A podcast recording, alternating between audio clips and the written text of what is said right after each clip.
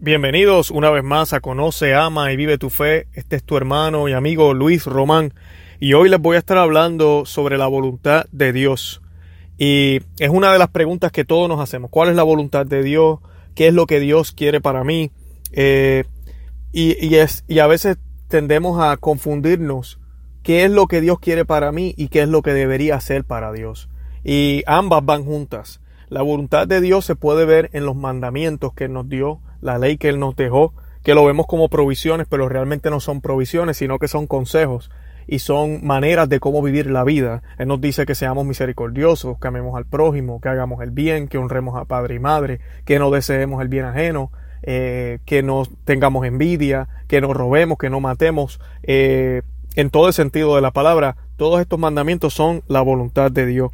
Y la voluntad de Dios, ¿verdad? Si sucede, ¿verdad? Lo que suceda en tu vida es la voluntad de Dios. No es relevante si lo ordena o si lo permite. Nada nos sucede si Él no lo ha visto de antemano. Y es bien importante tener eso en cuenta porque nuestro Señor es todopoderoso y Él domina todas las leyes de la naturaleza, el tiempo y el espacio. Así que no hay nada que suceda en nuestras vidas, si sea parezca malo, que el Señor no lo haya permitido con un propósito. Y ese propósito, ¿verdad? Esa voluntad que el Señor tiene es una voluntad buena y sobre todo santa, porque eso es lo que Él quiere que nosotros alcancemos, nuestra santidad. La voluntad de Dios para nosotros está en los deberes y experiencias del presente.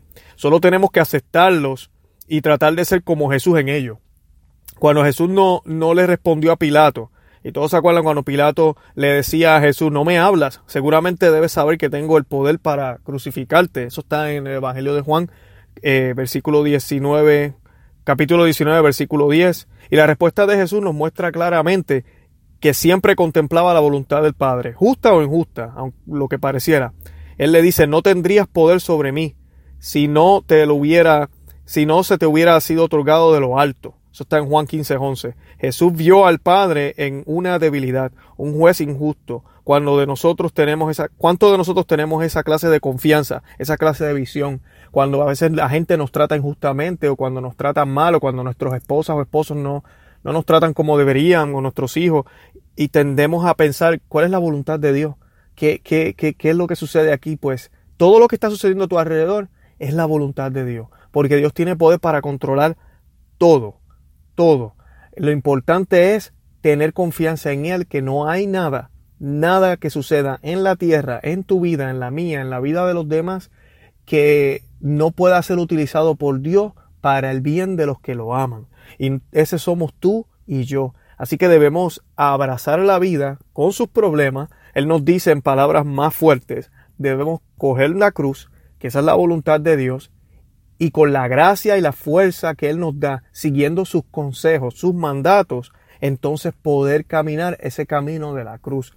Y ese camino de la cruz no tiene que ser un camino con tristeza o con desosiego o melancólico, al contrario, un camino que, que caminamos con una alegría sobrenatural, con una alegría que poca gente entiende, con una alegría que el mundo no puede comprender, porque es una alegría que solo viene de Dios.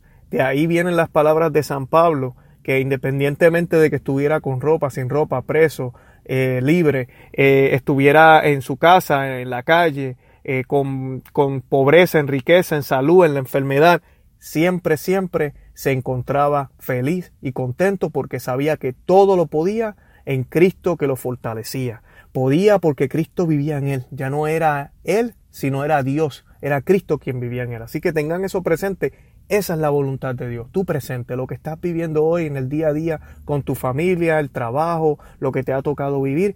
Eh, con amor, vívelo con amor y sobre todo ofréceselo al Señor.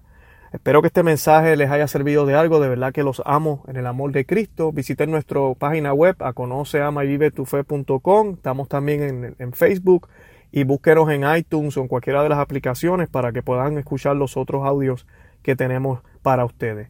De verdad que los amo mucho, que el Señor los bendiga y salgamos a la calle a demostrarle a Cristo a todo el mundo entero a través de nuestras acciones y nuestras decisiones. Nunca olviden que ustedes son la sal y luz de este mundo. Que Dios los bendiga.